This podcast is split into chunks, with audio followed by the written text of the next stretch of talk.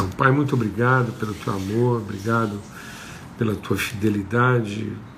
Quero te agradecer de modo muito especial.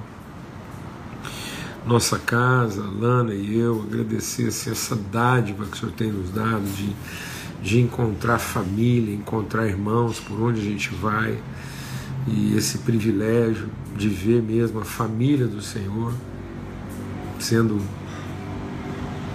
revelada. Obrigado, especialmente pela nossa casa, por encontrar a casa da Sara, do Léo, com tanta alegria.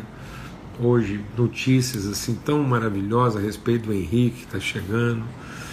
E, enfim, quero te louvar. É, te louvar porque a gente pode desfrutar isso, esse tempo mesmo em família.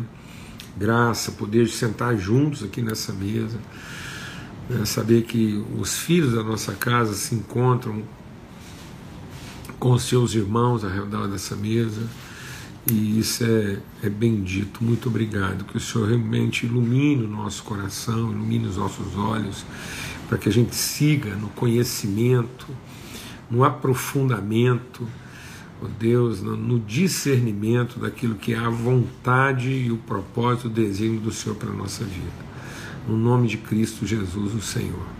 Amém. Graças a Deus. É...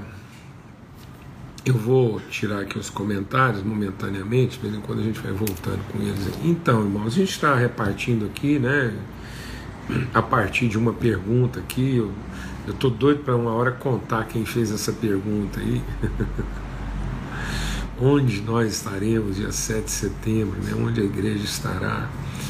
E aí, de acordo com o que a gente compartilhou aí, a gente acabou acrescentando uma outra pergunta né, é, a essa. E a pergunta foi né, a pergunta que fizeram que o João Batista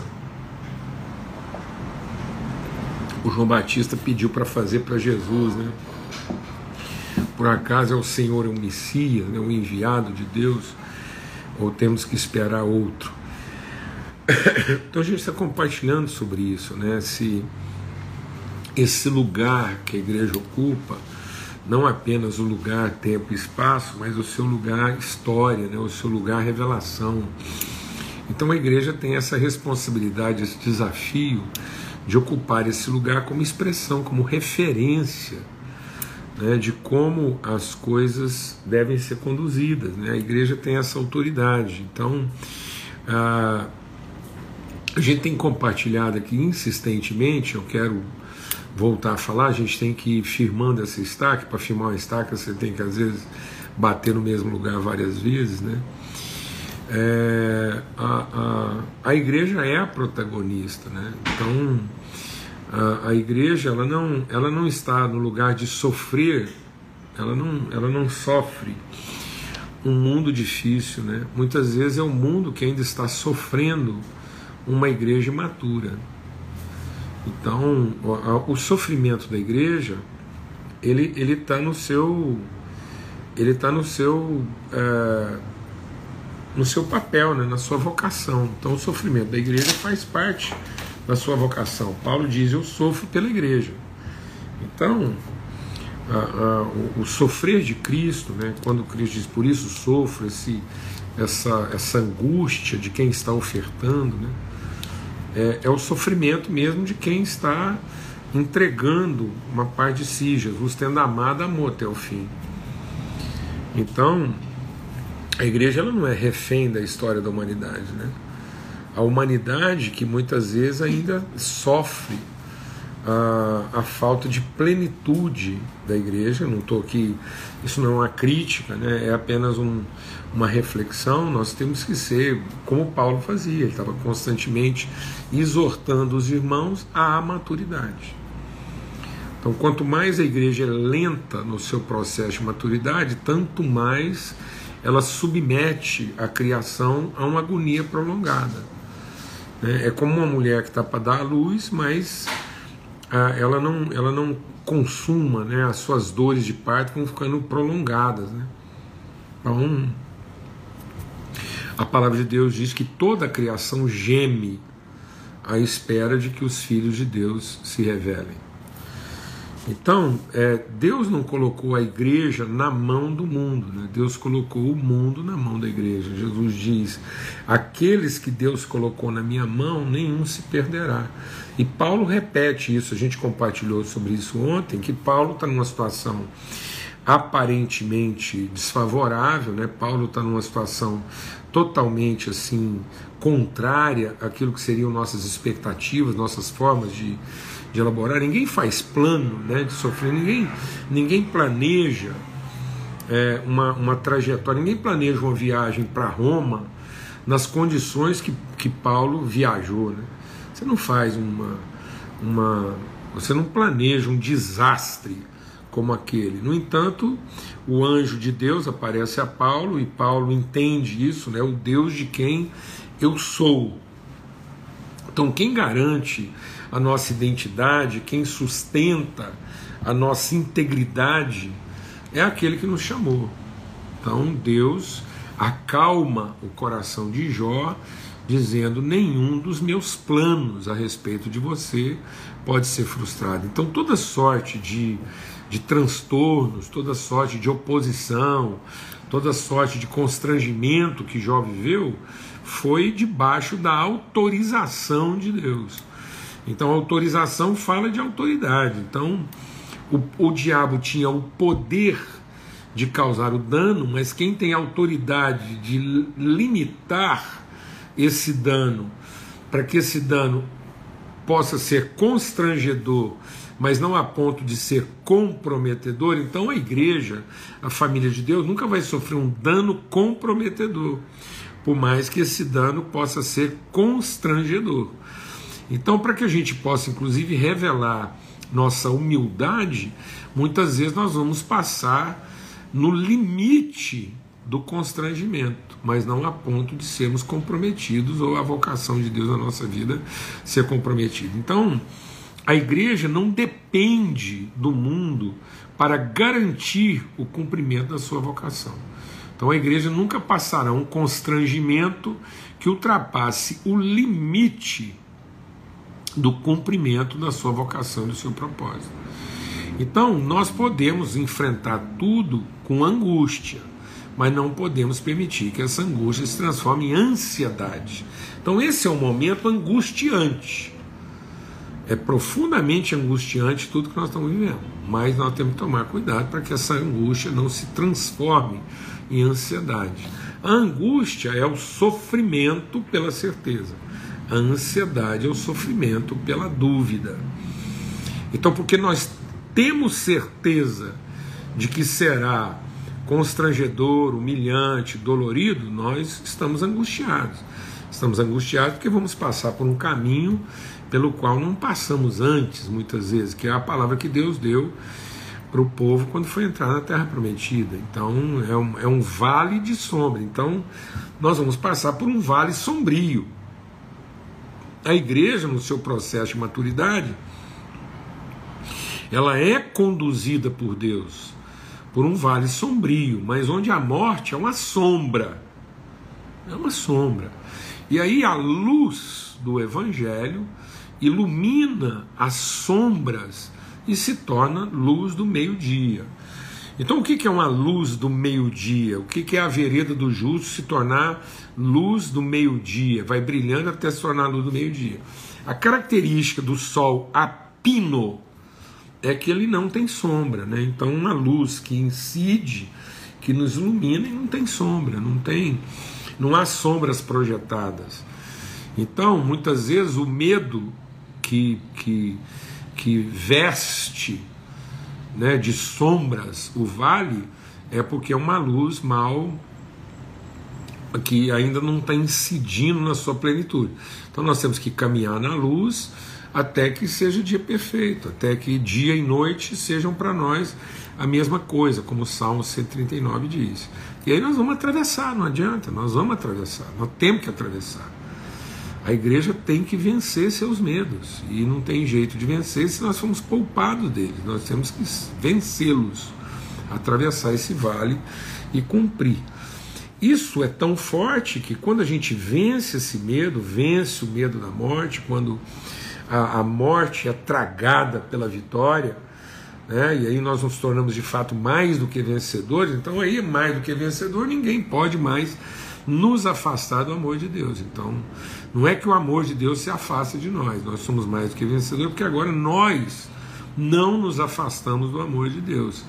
E aí a gente é capaz, inclusive, de sentar numa mesa na presença dos meus inimigos, porque nós não tememos mais a nossa sorte e a gente consegue encarar nossos algozes com perspectiva de sermos a redenção deles, com perspectiva de sermos a iluminação, né? uma mesa preparada na presença e Deus unge a nossa cabeça com óleo. Esse óleo é o óleo da autoridade. Então, enquanto o mundo né, que, que, que nós vivemos e, e o, o, os mundos espirituais são marcados de poder, nossa vida é revestida de autoridade, porque Deus nos ungiu com óleo de autoridade, nós somos príncipes e sacerdotes, nós ministramos como quem tem autoridade, porque fomos ungidos para esse fim. Né? Então ninguém pode é, frustrar. Então a angústia é própria, mas a ansiedade não. Então nós não podemos enfrentar nada do que nós estamos enfrentando com a ansiedade. E aí eu quero ler também, compartilhar mais um. E isso vale para tudo. Esse momento está sendo oportuno porque é, a, a, gente precisa entender que, que muitas vezes é a forma como a igreja vem lidando com as suas questões é que tem, tem deixado o mundo nessa penumbra, né? porque a forma como a gente vem lidando com as nossas diferenças, a forma como a gente vem se permitindo ser vencido né? É, por, por facção, por um espírito faccioso, contencioso, onde um é de um, o outro é de outro. Então, como Paulo diz, um é de Paulo, o outro de Cefas, o outro de Apolo, e ainda quem diga, eu sou de Cristo para dizer que não é de Paulo. Por acaso Cristo está dividido? Então eu não sou eu não sou ingênuo a ponto de acreditar numa massificação.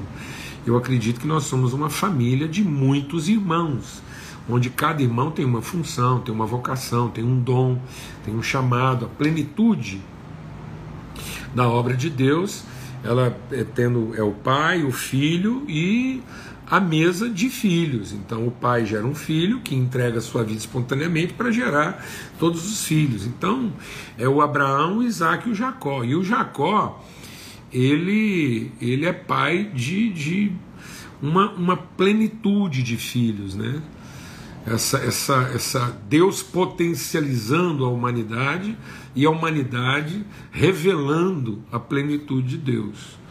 E aí esse, esse, esse essas tribos, né, representam vocações distintas para cada enfrentamento, para cada, para cada desafio, para cada parte. Então a terra prometida foi ocupada por, por regiões, por áreas, onde cada um, mas todos cooperaram entre si.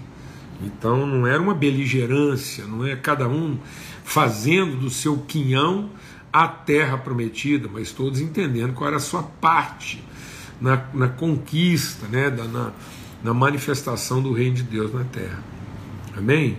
É em mútua cooperação. Então, é uma família, irmãos. Esse negócio, ah, você é primo. Não, quer coisa mais aborrecida do que irmãos da fé dizer que são primos? Ora, para dizer que são primos, então, porque tem mais de um pai. Então o pai dele é tio. Há um só pai. Muitos irmãos, mas um só pai. E cada irmão recebeu uma vocação, um desígnio, um chamamento, dentro daquilo que é a expressão de um único nome. Nós somos salvos no nome do Cristo e cada um expressa isso de maneira multiforme. Amém? E aí nessa sequência, né, é, às vezes as pessoas é, é, ficam assim meio é, é inquietas, né? É, nessa questão, ah, então o nosso papel, então Paulo Borges Júnior, você acredita na democracia, né? e nesse empenho, nesse enfrentamento em favor da democracia. Eu quero dizer uma coisa assim, e a minha oração é que assim, o Espírito ilumine o entendimento de todos. A forma como o ser humano define né, democracia é um conceito relativo. É bem relativo. A, as nossas definições de democracia são muito relativas porque elas emanam né, do povo, assim, não do espírito da comunhão.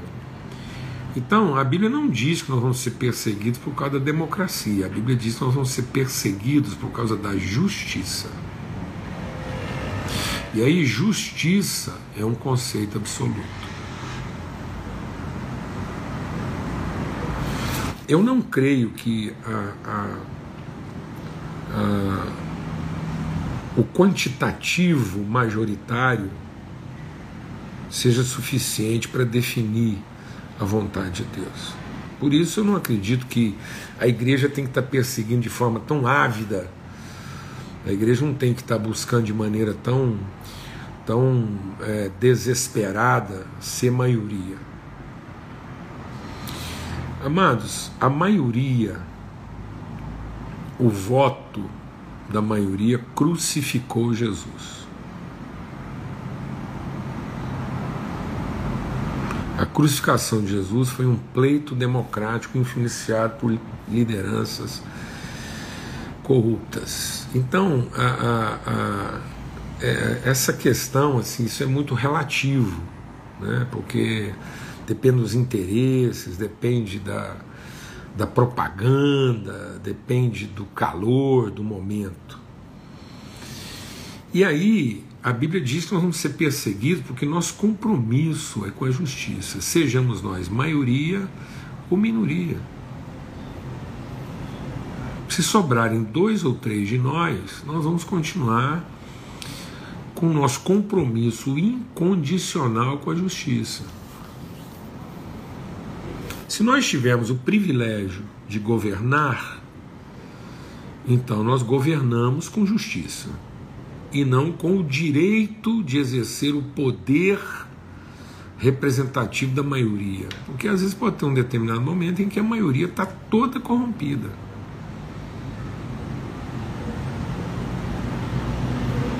O mundo jaz no maligno. Agora, exercendo o governo ou não, estando na posição de poder ou não, nós exercemos a nossa plenitude de autoridade, enfrentando as hostes do inferno, como quem tem compromisso com a justiça. Então, nós, estando no governo, governamos com justiça. Não estando no governo, nós participamos de maneira é, intensa dedicada e empenhada para que o governo, que talvez não sejamos nós, governe com justiça. Amém? Por isso, eu quero, é, na reflexão de hoje, citar mais um caso. Né? A gente citou o caso do Paulo ontem, hoje eu quero citar o caso do José. O José, ele era, ele era ele fazia parte de um grupo de pessoas que eram seus irmãos. Seus irmãos. E esses irmãos, assim, ficaram invocados. Eles, eles, um dia lá eles tomaram um ar assim, ficaram invocados com José e fizeram uma votação. E o José perdeu a eleição. Não deu José. A maioria prevaleceu. Foi 11 a 1. E aí eles resolveram largar ele numa cisterna para morrer lá, montaram um plano para mentir pro pai dele. Aí o trem estava assim meio, parece que o, a, o povo que ganhou a eleição está muito satisfeito, resolveram fazer um segundo pleito e, em vez de deixar ele lá para morrer, venderam ele, ainda faturaram uma grana lá em cima dele. Que coisa, hein? e a gente ainda acha que isso é história do José, né? e não da humanidade. E aí, aquilo que era para ser, ainda tiraram proveito, né? E venderam o José. É, e aí, é, eles. o José é, vai encontrar com seus irmãos e aí ele fala: Olha, é o seguinte, vocês fizeram um plano aí, vocês arquitetaram, fazer um punhado de coisa e, e na verdade não foram vocês que me mandaram para cá, foi Deus que me mandou para cá. Então veja aqui a declaração de José. Então o plano de Deus não era um plano é, de, de poder, era um plano de autoridade. Então José, sendo minoria, a partir de uma prisão injusta, porque o crente pode ir para cadeia, meu mano. Contando que seja uma prisão injusta. Então, por mais que você seja um homem de Deus, eu seja um homem de Deus, por mais que a gente está aí vivendo na fé, andando no Senhor, irmão, acontece, viu? Como aconteceu com José, aconteceu com Paulo, homens de Deus, como aconteceu com Pedro e aconteceu com o próprio Jesus. Então, andar com o Senhor não nos poupa de ir para a cadeia injustamente por votação democrática. Acontece, a gente vai. Então tem gente que tinha que estar preso justamente. E tem outros que deviam estar soltos e estão presos injustamente. Acontece. O mundo, o mundo não sabe exercer a justiça. O mundo sabe exercer o poder de acordo com os seus interesses. Então, de acordo com os interesses do mundo, que exerce seu poder a partir do mais forte ou de que tem a maioria, o mundo prende e solta quem quer. Haja visto essa, essa, esse carnaval, essa festa da carne de prende e solta no Brasil. Em nome do quê? Por que, que não estão vivendo esse carnaval de prende e solta aí? Em nome da democracia. Então pode ser que numa dessa aí, eu e você vamos parar lá. E a nossa oração é que, se Deus quiser, se a gente cair lá na. Que seja uma prisão injusta. Mas pode acontecer, como foi com José, com Paulo, com tantos outros.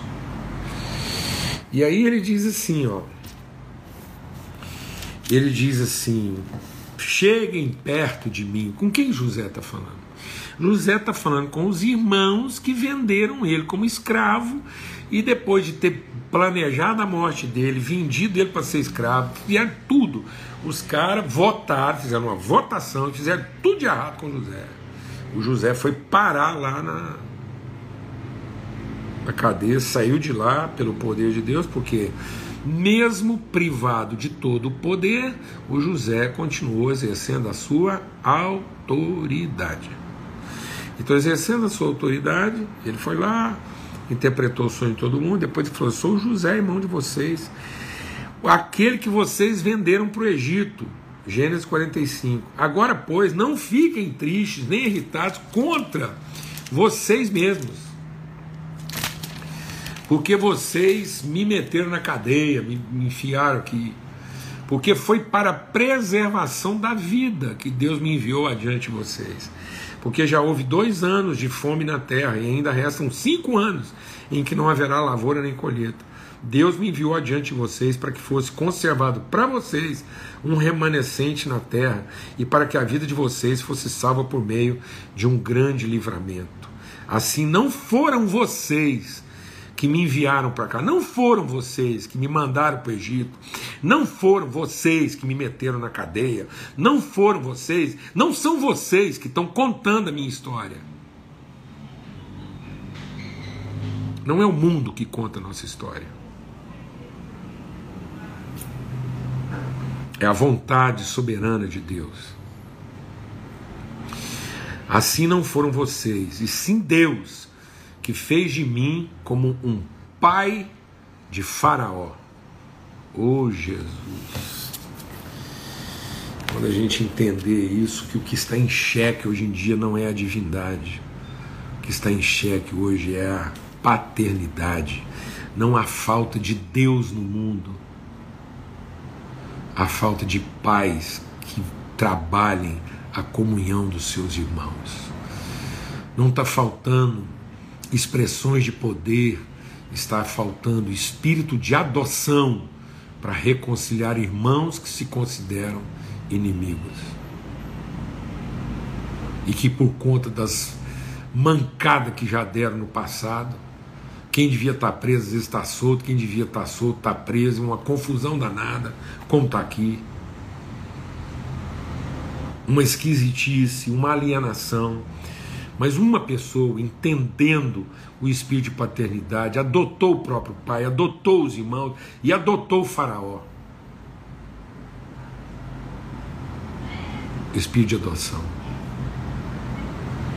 adotou irmãos que se tornaram inimigos, adotou inimigos que se tornaram irmãos, e adotou um pai que estava cego diante de tudo que estava acontecendo na casa dele. E trouxe luz. De que? Justiça. E aí a gente vai lá para o capítulo 50, para terminar, senão ficar longe, e diz assim. É, não tenham medo Será que eu estou no lugar de Deus? Vocês, na verdade, planejaram mal contra mim. Porém, Deus o tornou em bem para fazer, como estão vendo agora, que se conserve a vida de muita gente.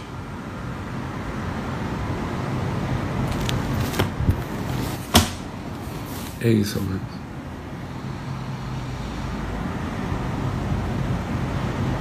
Nunca foi uma questão de divindade. Nunca foi o direito do culto. Sempre foi a responsabilidade da adoção.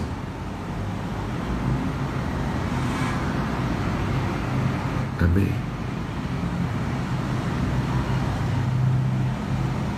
O mundo está à espera de que os filhos de Deus se revelem. Aqueles que têm a Deus como Pai e um Pai soberano, que não vai permitir que nenhum dos seus planos a respeito dos seus filhos seja frustrado. Amém. A paz de Cristo, pelo testemunho do Espírito que testifica que nós somos filhos de Deus, seja em todos e através de todos. Vamos lutar por aquilo que é absoluto. Eu creio na justiça.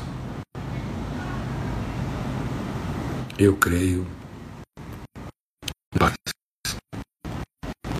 E a casa Eu creio na justiça. Na reconciliação. Eu creio na alegria de inimigos que se assentam ao redor da mesma mesa e repartem um pão, porque agora se percebem irmãos. Em nome de Cristo Jesus, Senhor. Até amanhã, se Deus quiser.